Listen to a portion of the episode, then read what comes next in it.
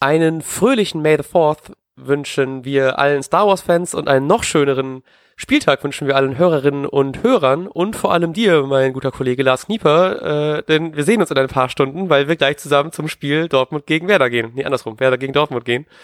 Und ich freue mich sehr darauf. Deswegen Halli hallo und äh, möge die Macht mit dir sein. Vielen Dank äh, für die wunderbare Begrüßung und moin an Matthias Althoff. Ähm, ja, ich freue mich auch schon tierisch. Wir sind ein bisschen, oder ich bin knapp dran, weil mein Zug in einer halben Stunde geht. Mhm. Äh, aber locker flockig kriegen Was? wir das sicher hin. Ja, easy peasy.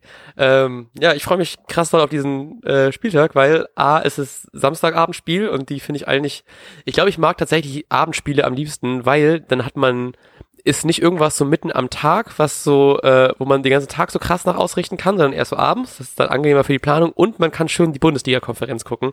ähm, denn da habe ich, auch wenn alle Spiele irgendwie richtig grottig wirken, habe ich da richtig Bock drauf, weil es sind nicht mehr so viele Spieltage, deswegen nehme ich gerade so viel Fußball auf, wie nur irgendwie geht. So, ich habe mir in der Woche noch ein The Zone-Abo abgeschlossen, einfach nur um noch mehr Spiele sehen zu können und ich werde das jetzt komplett ausnutzen. Ähm, und du kommst mit mir ins Stadion und äh, wie alle Jahre wieder äh, kommt mein Vater mit, der ja wie äh, treue Hörer unseres Podcasts wissen, Dortmund-Fan ist und mich zum Pokalspiel mit in die Süd genommen hat und ich ihn jetzt zum ähm, hoffentlich nächsten Werder-Sieg in die Ost nehme. Ja, ich hatte ja noch, weil wir hatten ja noch ein äh, viertes Ticket ursprünglich mal und da kam ich auf, auf die fast wunderbare Idee, wir nehmen unseren Kumpel, der Bayern-Fan ist mit, äh, obwohl man keine Bayern-Fans mehr sehen will, aber der würde zumindest alles geben für Werder an diesem Spieltag. so, so gut ausnutzen, wie es geht. Aber jetzt haben wir die zumindest an äh, andere Werder-Kollegen losgeworden. Das ist doch auch was Schönes für die. Haben sich auf jeden Fall sehr gefreut, weil ich glaube, die haben euch mehr damit gerechnet, dass wir, wir noch irgendwie Karten übrig haben. ja. Naja. Ähm, ist ja auch immer besser, an, an Werder-Fans das loszuwerden. Deshalb ist das auch vollkommen ja. in Ordnung. Genau. Ähm, ja, wir haben im Hinspiel in Dortmund haben wir zwar 2-1 verloren, dafür ja diesen unfassbar krassen Pokalerfolg, über den ich gerne, äh, dann lasse ich ihn heute einfach den ganzen Tag nochmal so auf Dauerschleife laufen. ähm, trotzdem, ich, ich kann nicht so ganz einschätzen, wie die Vorzeichen stehen. Wir haben im letzten Nachbericht darüber geredet, dass es ja ganz angenehm ist, dass, äh, also angenehm für uns, dass Wolf und Reus jetzt fehlen. Ich glaube, bei Wolf ist sogar Saison aus, weil er drei Spiele gesperrt ist. Bei Reus sind es, glaube ich, nur zwei Spiele.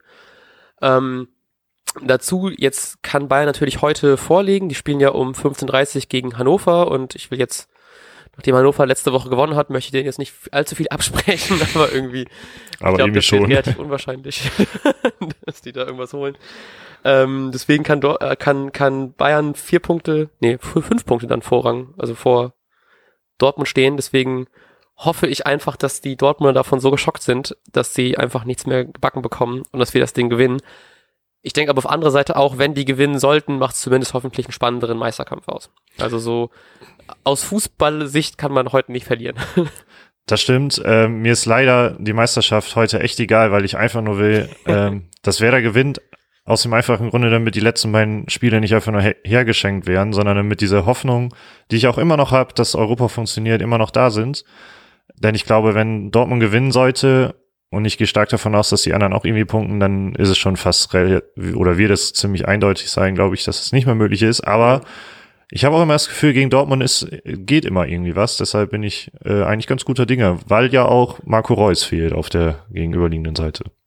Genau, ich habe gerade nachgeguckt, in den letzten zehn Spielen, wenn man das Pokalspiel nicht mit äh, zählt, gab es immer einen Sieger, also es gab, es gab nie Unentschieden-Spiele äh, und dass die Spiele wurden immer, nur, fast immer, mit Ausnahme von einem Spiel, nur mit einem Torunterschied gewonnen. Entweder für Dortmund oder für Werder. Es wird auf jeden Fall, wenn man an Statistiken glaubt, ein sehr knappes Spiel werden. Ähm, deswegen frage ich dich, bevor ich dich frage, wie Kofeld wohl aufstellen wird, was du vom Ergebnis schätzt.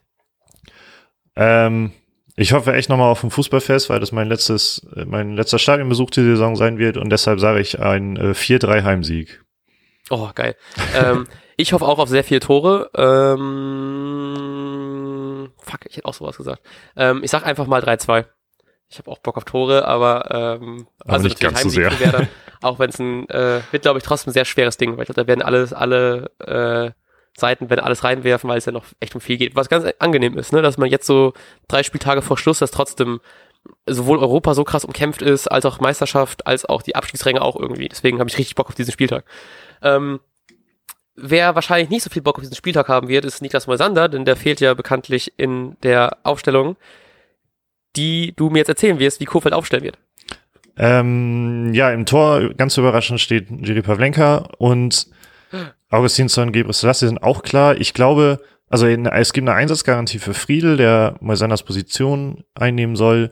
Und ich glaube, dass da diese, diese Rollenverteilung, die wir da, die ich schon mal angesprochen hatte, in der langen Folge, dass deshalb Langkamp daneben spielen wird, einfach um Langkamp als erfahrenen Abwehrchef gelten zu lassen.